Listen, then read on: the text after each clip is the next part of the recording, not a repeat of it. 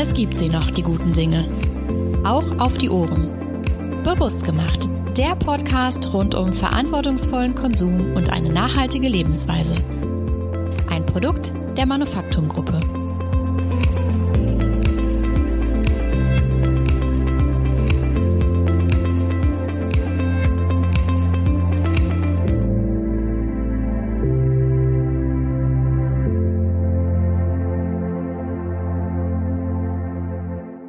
Was macht Essen für Sie zum Genuss? Äh, die Geselligkeit. Und zwar fängt das für mich schon beim gemeinsamen Vorbereiten an bis hin zum gemeinsamen Essen. Gewürze, das ist das Erste, was man wahrnimmt. Am besten kann ich Essen genießen, wenn ich in Gemeinschaft bin, also mit Freunden zusammen essen. Und wenn dann noch der Tisch schön gedeckt ist. Wenn man am Tresen steht und sich die leckeren Sachen aussucht oder einen guten Fisch und sich dann die Zeit nimmt und die Ruhe nimmt, das zuzubereiten, das macht für mich Genuss aus.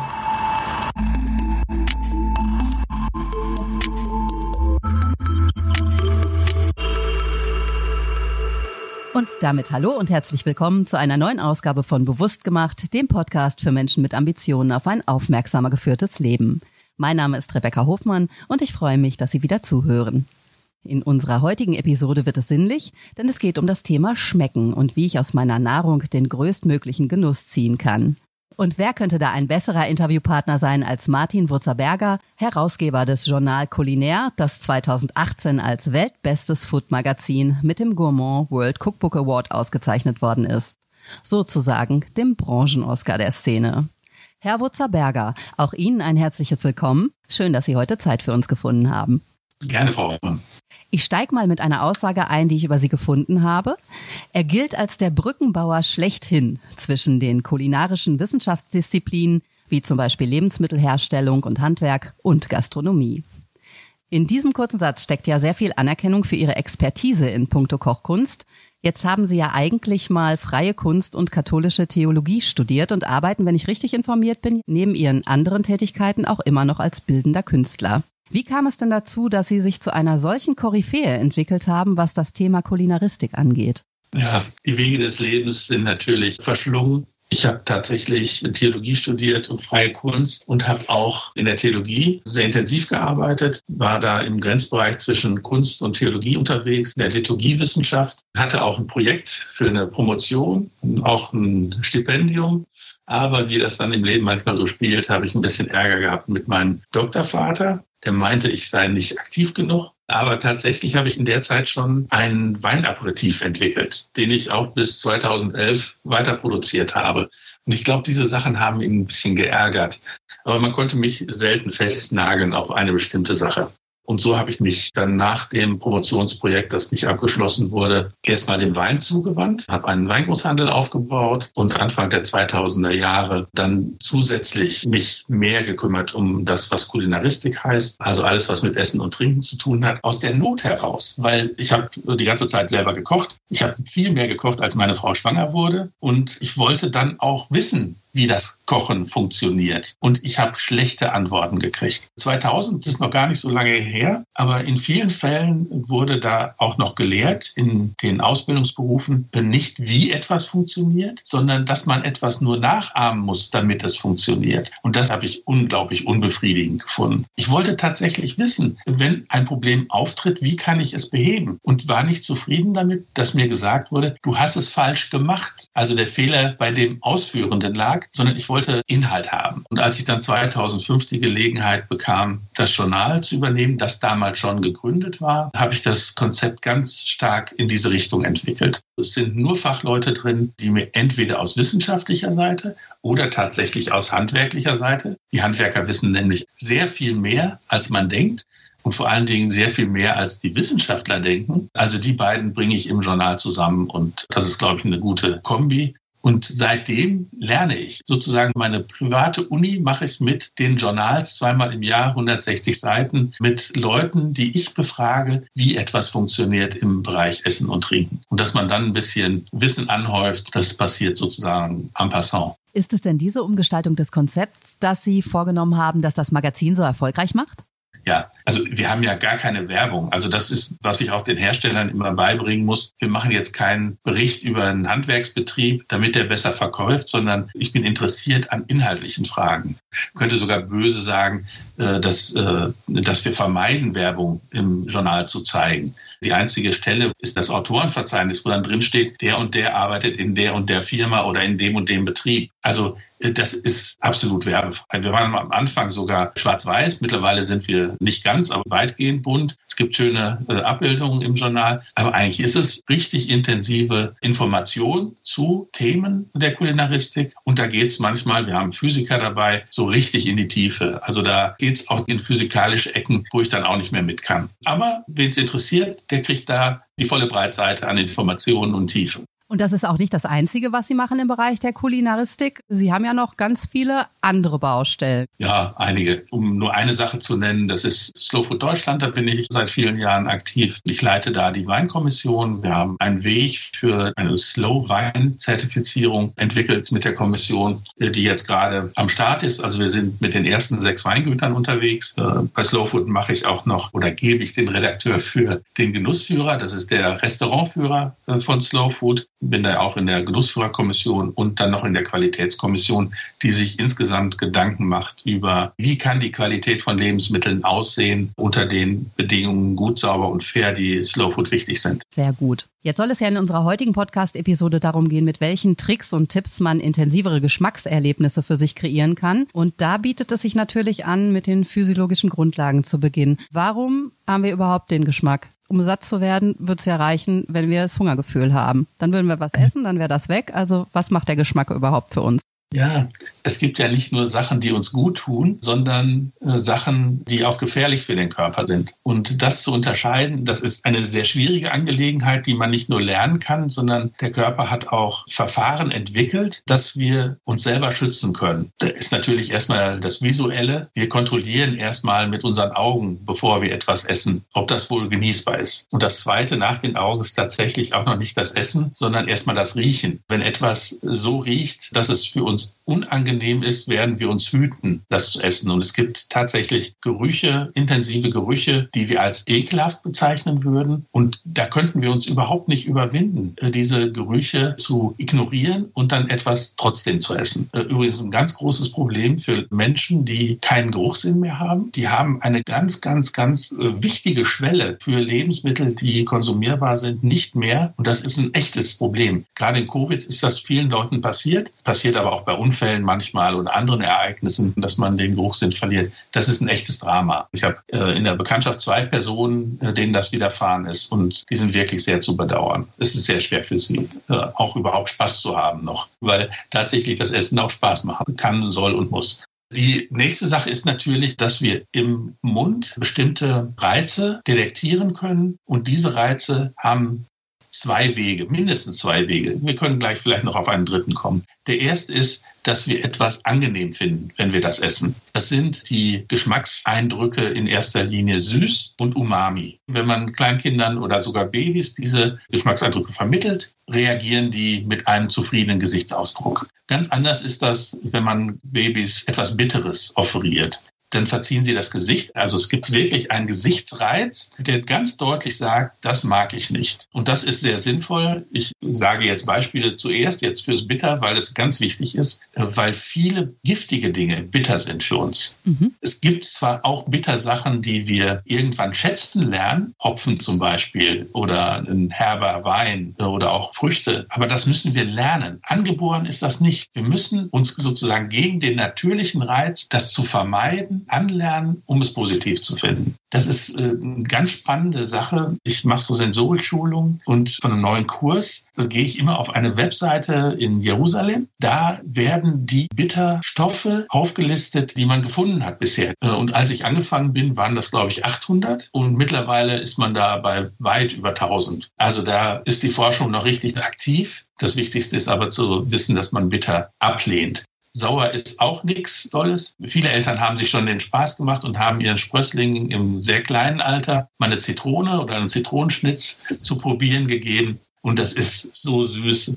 Die verziehen das Gesicht und schmeißen die Zitrone weg und äh, zehn Sekunden später greifen sie wieder nach der Zitrone und probieren es wieder und verziehen wieder das Gesicht und schmeißen die Zitrone wieder weg und das ganze Spiel geht dann immer wieder und immer wieder. Also äh, sauer ist eigentlich auch erstmal etwas, wo wir uns gegen schützen. Es wird allgemein gesagt gegen Unreife und solche Sachen. Ich weiß es nicht so genau. Sauer müssen wir auch lernen, aber lernen wir leichter.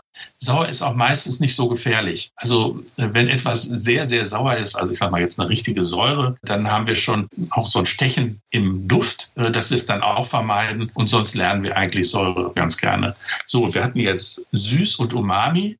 Da muss ich eigentlich nicht viel zu sagen. Das wissen alle. Umami ist schon in der Muttermilch in so großen Konzentrationen drin. Es gibt ganz viele Stoffe, die Umami halten. Es fast immer sind es fermentierte Dinger oder lang gekochte Sachen, wie eine lang gekochte Tomatensauce. Die hat auch Umami ohne Ende. Das sind Proteine. Das sind Proteine oder Abbauprodukte von Proteinen. Der reine Stoff heißt Natriumglutamat, der aus unerfindlichen Gründen einen ganz schlechten Ruf hat. Natürlich ist es nicht schön, wenn man Natriumglutamat verwendet, um eine Qualität von Speisen Speisen vorzugaukeln, die nicht da ist. Aber die natürlichen Glutamatsachen sind erstmal völlig unschädlich, weiß man heute. Das ist nichts Negatives, macht keinen Bluthochdruck und nichts und ist für den Geschmack unglaublich wichtig. Wir haben das nicht so auf unserem Schirm gehabt in Mitteleuropa äh, weil wir keinen Begriff dafür hatten. Es hat sich ja auch eingebürgert, dass wir den japanischen Begriff für diesen Geschmackseindruck nehmen. Mhm. Von den fünf Bekannten fehlte uns jetzt noch einer und das ist salzig. Und salzig ist sonst Witter. Wir brauchen Salz. Der Körper kann ohne Salz nicht. In früheren Tagen ist man reich geworden, wenn man eine Salzquelle hatte. Äh, der Mensch braucht es, Tier braucht es auch. Lecksteine für Kühe, alles schon mal gesehen. Aber zu viel ist dann auch nicht schön. Man kann tatsächlich Kleinstkinder damit umbringen, indem man denen Esslöffel Salz gibt, weil die dann sofort dehydrieren. Aber ansonsten reagiert der Körper, wenn er zu viel Salz hat, einfach darauf, indem er sagt, so, jetzt gib mir was zu trinken, damit mein isotonisches Gleichgewicht wiederhergestellt wird. Und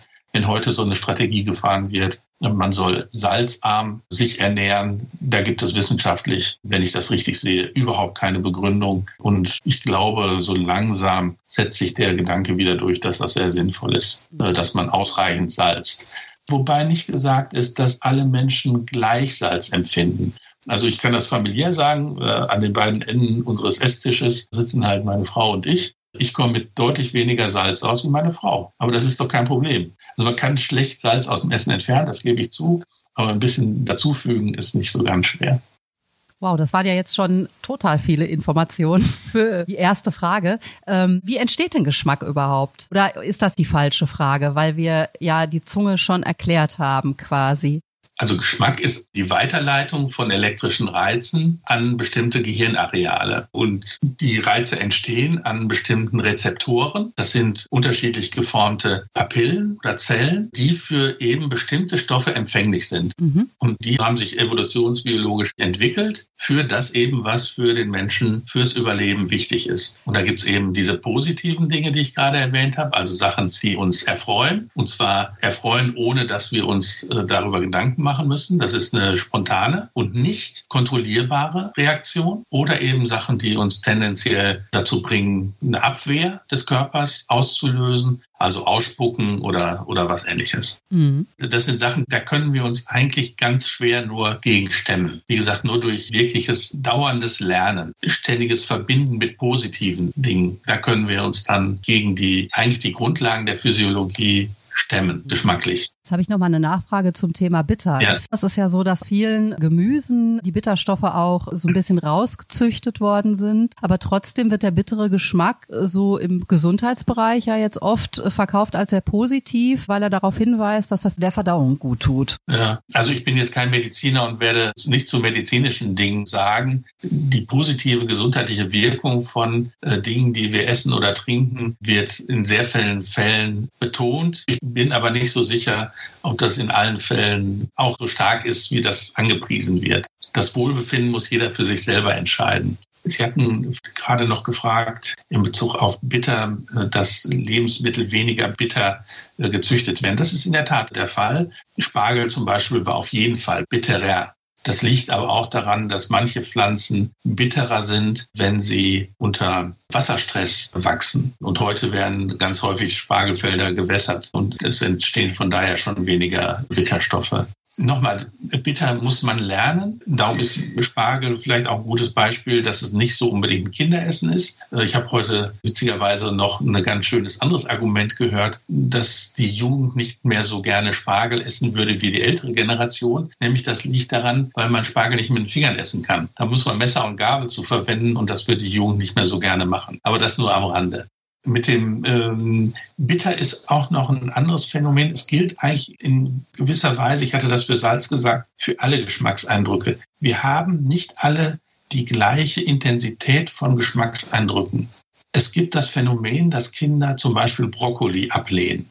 Und das liegt witzigerweise daran, dass für kleine Kinder häufig Brokkoli sehr als bitter empfunden wird. Die Erwachsenen spüren das gar nicht, dass es bitter ist, aber die Kinder empfinden das als bitter und lehnen dann äh, das ab. Eltern finden das nicht toll. Du willst ja nur das grüne Zeug nicht essen, ist mal schön. Aber man muss sich das wirklich vergegenwärtigen, dass es wirklich so sein kann, dass diese Kinder sogenannte Supertaster sind äh, und bitter sehr, sehr gut schmecken können. Das ist interessant. Wenn ich mir verschiedene Gemüse ins Gedächtnis rufe, dann ist Brokkoli für mich eher einer der süßeren Varianten. Das mag drei Gründe haben. Dass sie sich daran gewöhnt haben, dass sie sowieso nicht bitterempfindlich sind. Und natürlich den dritten Punkt hatten wir auch schon, äh, dass tatsächlich Brokkoli weniger bitter ist als früher. Jetzt haben wir uns ja mit den Hauptgeschmacksrichtungen erstmal beschäftigt, aber das ist nicht alles, was eine Rolle spielt, wenn es um den Genuss beim Essen geht, oder? Also Geschmack spielt eine Rolle. Wir hatten tatsächlich noch nicht den, den Schärfegeschmack. Äh, das sind keine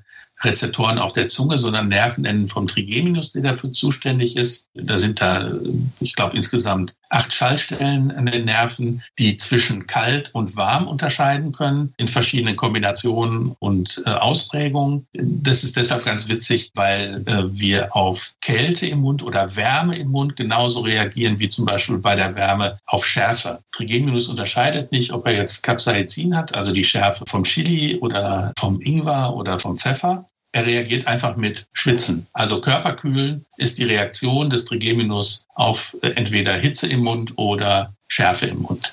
Aber wir haben ja außer den Grundgeschmacksarten, die sich im Mund abspielen und wo sich dann entscheidet, ob wir überhaupt etwas essen, haben wir ja noch, das habe ich ganz am Anfang erwähnt, die Aromenentwicklung, die sich auf dem Riechepithel in der Nase manifestiert. Da sind alle Sachen, die in irgendeiner Form, ja, ich hätte jetzt beinahe gesagt dampfförmig, aber das stimmt nicht, weil Dampf ja was mit Wasser zu tun hat. Es geht um Stoffe, die sich verflüchtigen und ein Aroma mit sich führen. Und das spielt dann sozusagen für die zweite intensive Beschäftigung mit einer Speise dann die große und wichtige Rolle. Kann man dann sagen, dass Geschmack daraus entsteht oder der Gesamteindruck einer Speise vielleicht eher äh, daraus entsteht, dass die Grundlagen, also sauer, bitter, salzig, äh, auf der Zunge gebildet werden und die Aromen quasi dann durch die Nase dazu äh, kommen? Und deswegen auch so viele Kombinationen und verschiedene Geschmäcker letztendlich dann in Anführungszeichen möglich sind?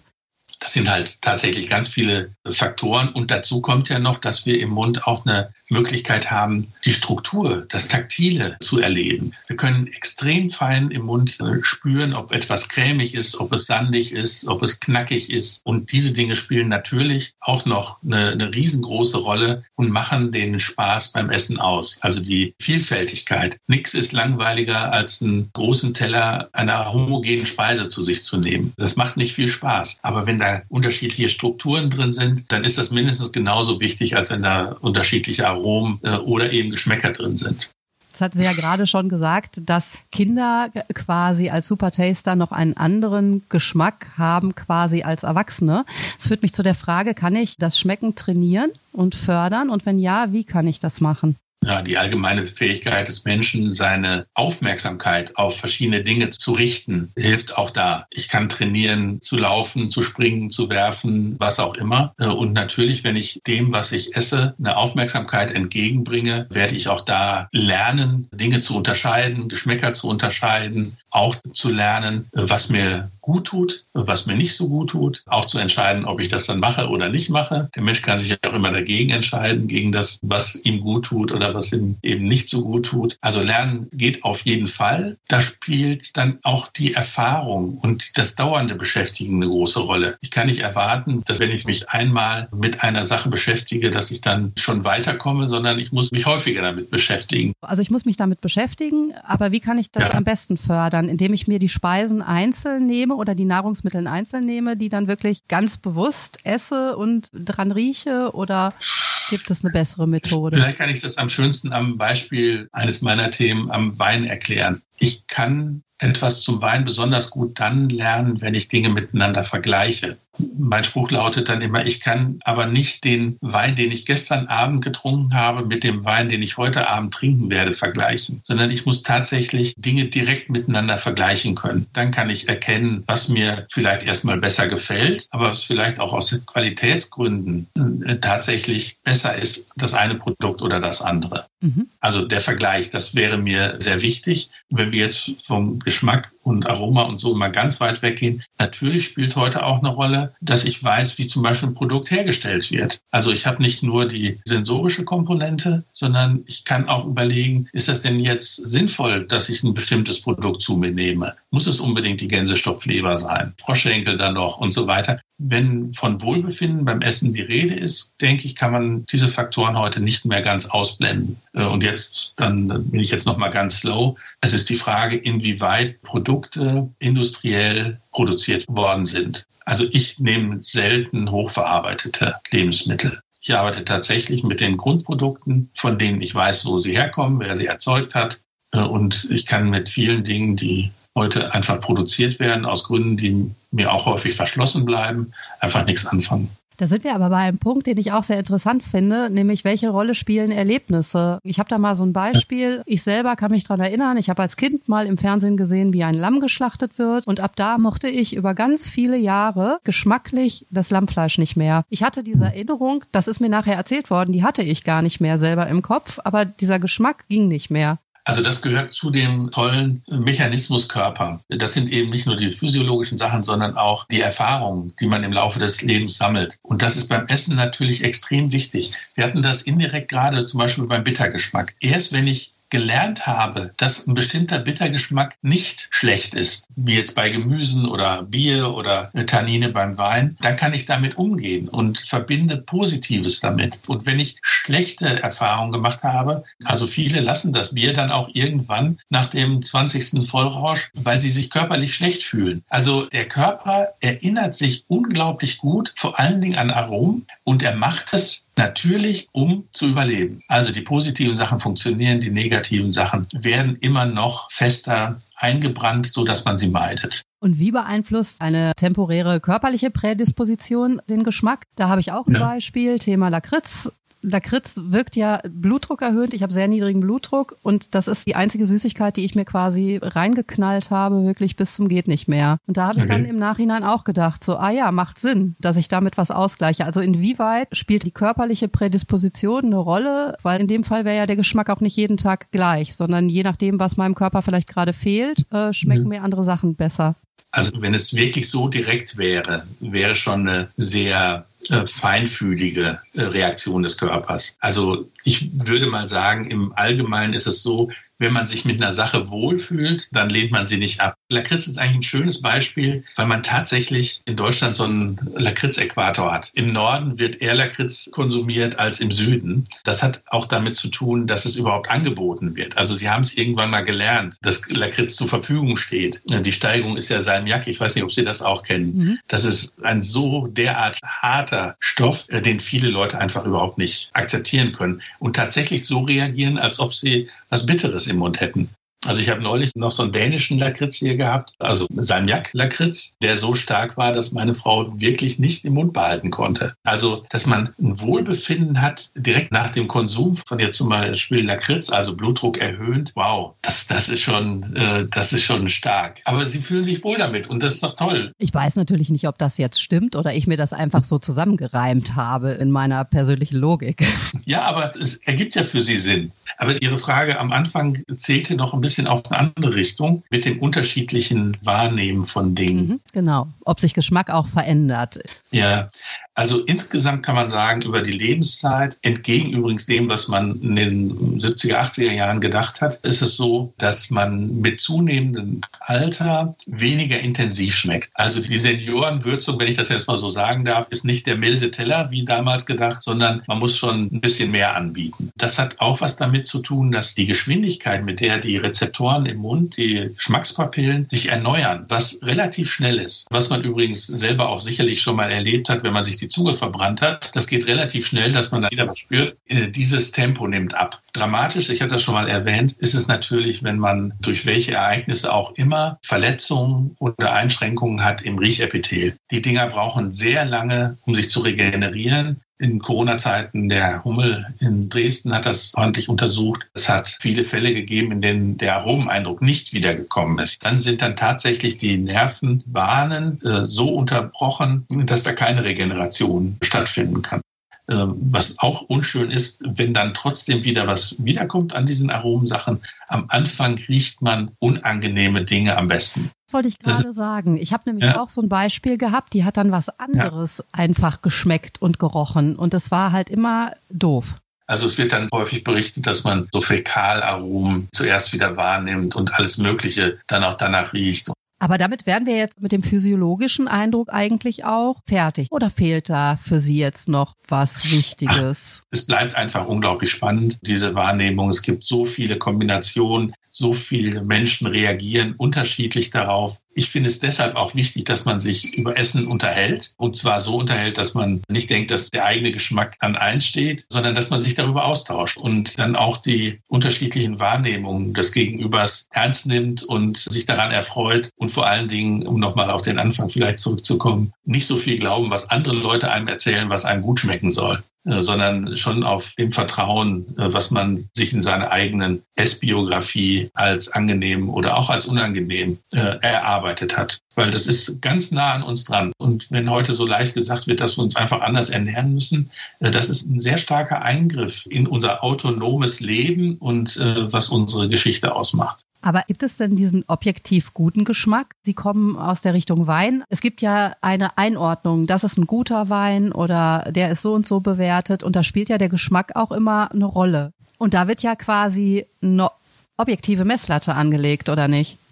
Also die Psychologen würden sagen, was macht ihr denn da? Es ist pseudo-objektiv. Und tatsächlich, wenn ich jetzt nochmal auf Slow Food zurückkommen darf, unsere Zertifizierung hat einen Teil, der sich eben mit den Verbrauchern beschäftigt. Und da gibt es eine wertschätzende Weinverkostung. Und die Idee der wertschätzenden Weinverkostung ist daraus geboren, dass man sich Wein nicht mit der Messlatte im Kopf, was irgendwo mal hoch bewertet worden ist oder was allgemein gelobt wird, nähert, sondern dass man den schmeckt. Einfach diesen Wein, den jemand erzeugt hat, mit allem Engagement, dass man sich dem einfach erstmal nähert, ohne. Der hat aber nur 83 Punkte gekriegt. Und ähm, ich habe das selber kennengelernt beim Bio-Weinbaukurs in St. Ulrich. Da waren absolute Spitzenwinzer, aber auch Nebenerwerbswinzer und Leute, die das nur nach Feierabend gemacht haben.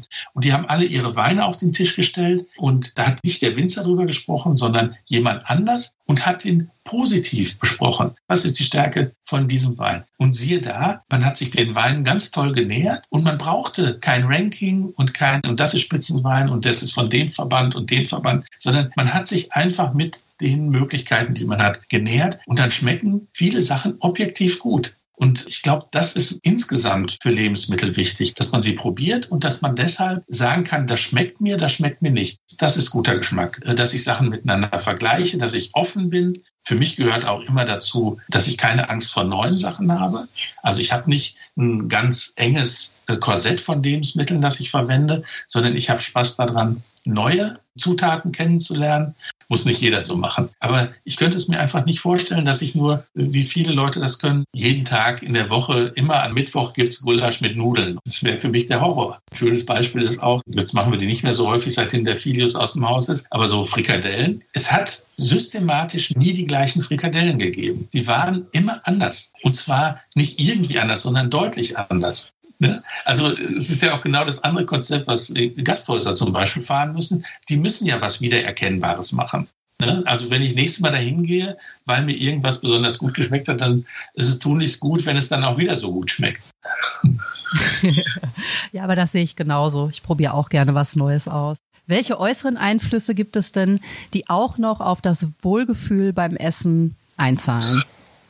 Ja, der Hammer ist natürlich, das kennen wir alle von früher, der familiäre Mittagstisch, der nicht funktioniert. Also da, wo die Konflikte der Familie dann auch am Essenstisch ausgetragen werden. Mhm. Das sind wahrscheinlich die äußeren Einflüsse, die am stärksten sind. Dass ich auch keinen Spaß am Essen habe, wenn es mir schlecht geht, wenn ich Stress im Job habe, das wirkt sich aus. Wenn man gesundheitlich nicht auf der Höhe ist, das wirkt sich aus. Für die Nahrungsaufnahme kann das Katastrophe sein, diese äußeren Einflüsse. Aber Sie meinten wahrscheinlich nicht die äußeren Einflüsse. Ne?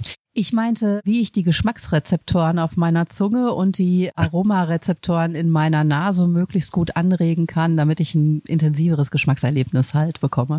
Also intensiv ist eine schwierige Sache, weil es sowas mit Steigerung zu tun hat. Manche Leute möchten eine ganz ruhige Aromatik haben, um sich wohlzufühlen. Manche brauchen den dicken aromatischen Hammer, damit sie aufmerksam fürs Essen sind und Spaß daran haben. Das herauszufinden, ist wahrscheinlich die größte Kunst. Aber gehen wir mal davon aus, ich gehöre jetzt zu der Kategorie, ich möchte gerne die Aromen möglichst gut mitbekommen und möglichst gut nutzen. Da gibt es ja wahrscheinlich so einige Tipps und Tricks, die man anwenden kann.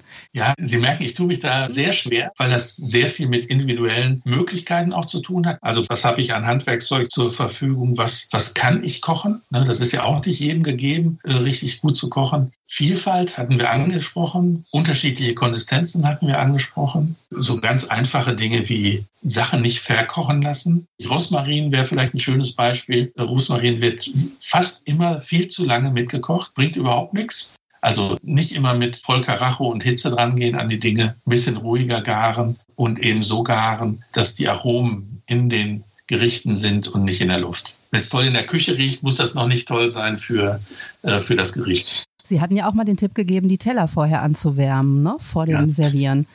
Viele Sachen schmecken halt auch besser, wenn sie nicht ganz kalt sind. Manche Sachen kann man auch nur dann essen, wenn sie richtig heiß sind. Und vor allen Dingen habe ich dann, wenn ich einen sehr warmen Teller habe, immer sofort auch einen stärkeren Dufteindruck. Das kann man ganz leicht ausprobieren. Mal ein heißes Gericht auf einen heißen Teller und auf einen kalten Teller nebeneinander halten. Das ist unmittelbar klar, dass das ein anderer sensorischer Eindruck ist, weil der Duft sich natürlich auf dem warmen Teller viel stärker entwickelt als auf dem kalten Teller. Und äh, wie schön es ist, doch wirklich eine richtig heiße Suppe zu essen. Das weiß doch jeder. Also ein Löffel, wo wirklich der, der Dampf hochsteigt und man noch bevor man den Löffel in den Mund steckt, einen tollen äh, Dufteindruck hat. Das ist ganz klar. Man kann ja auch mit Gegensätzen den Geschmack intensivieren. Zum Beispiel in Süßspeisen so eine Prise Salz rein. Funktioniert das mit anderen Kombinationen auch? Das am häufigst bekannte in Mitteleuropa ist süß und sauer. Mit der Prise Salz im Mürbteig, im Plätzchenteig, das kennt auch jeder.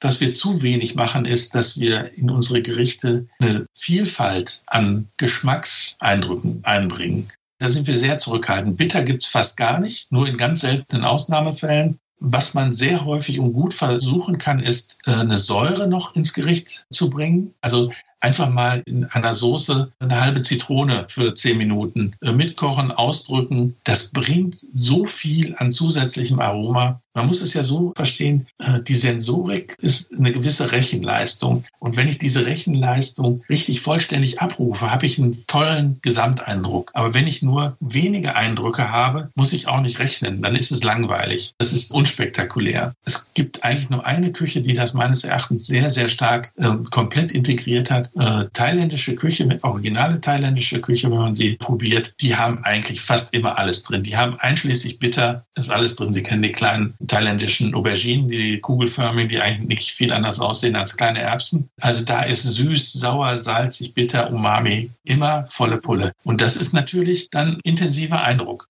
Mhm. Und dazu muss man sich Neugierde bewahren und einen offenen Geist. Ja, also man muss schon Spaß dran haben, auch am Kochen. Also das ist ja nicht so, als ob das auch jedem gegeben ist. Es haben ja noch nicht mal alle Menschen wirklich Spaß am Essen oder an dem Geschmackserlebnis an sich. Also ich kenne auch Menschen, für die ist Essen so ein Nebenbei-Ding. Das muss ich halt machen. Das ist die Energie für meinen Körper, aber die können dem Geschmackserlebnis, glaube ich, gar nicht so viel abgewinnen. Ich, ich glaube, das ist auch eine Folge von Erfahrung. Also wenn in der Familie oder in der Situation, in der man aufwächst, äh, das keine Rolle gespielt hat, dann wird man sich auch da schwer tun. Also ich glaube, das hat auch was mit Lernen von Situationen zu tun, in denen man gemeinsam isst. Schon der gute Kant hat gesagt, es gibt nichts Schlimmeres, als alleine zu essen. Und das stimmt. Alle, die häufiger mal unterwegs sind beruflich, wissen das, wie frustrierend das ist, dann abends irgendwo zu sitzen, alleine an einem Tisch und da was zu essen. So richtig viel Spaß macht das nicht. Essen ist tatsächlich ein Gemeinschaftserlebnis. Sehr komplex auf jeden Fall, das Thema Essen und Genuss. Ähm, meine letzte Frage. Was wäre denn für Sie noch so ein Wunscherlebnis beim Thema Geschmack, das Sie noch auf Ihrer Liste haben, was Sie gerne probieren möchten oder erleben möchten? Wie aus der Pistole geschossen. Ich möchte unbedingt nach Japan. Das steht ganz oben auf der Liste, weil wir tatsächlich richtig gute japanische Küche hier nicht erleben können. In der Kaiseki-Küche hat man Menüfolgen entwickelt, in denen zum Beispiel der Umami-Gehalt von Gericht zu Gericht steigt. Und das wirklich mal zu erleben, das in einer sehr feinen Art und Weise, bin ich ganz begierig, dass es bald mal passiert. Das ist doch ein gutes Schlusswort. Martin Wurzer-Berger, vielen Dank für dieses spannende Gespräch. Danke für Ihre Fragen.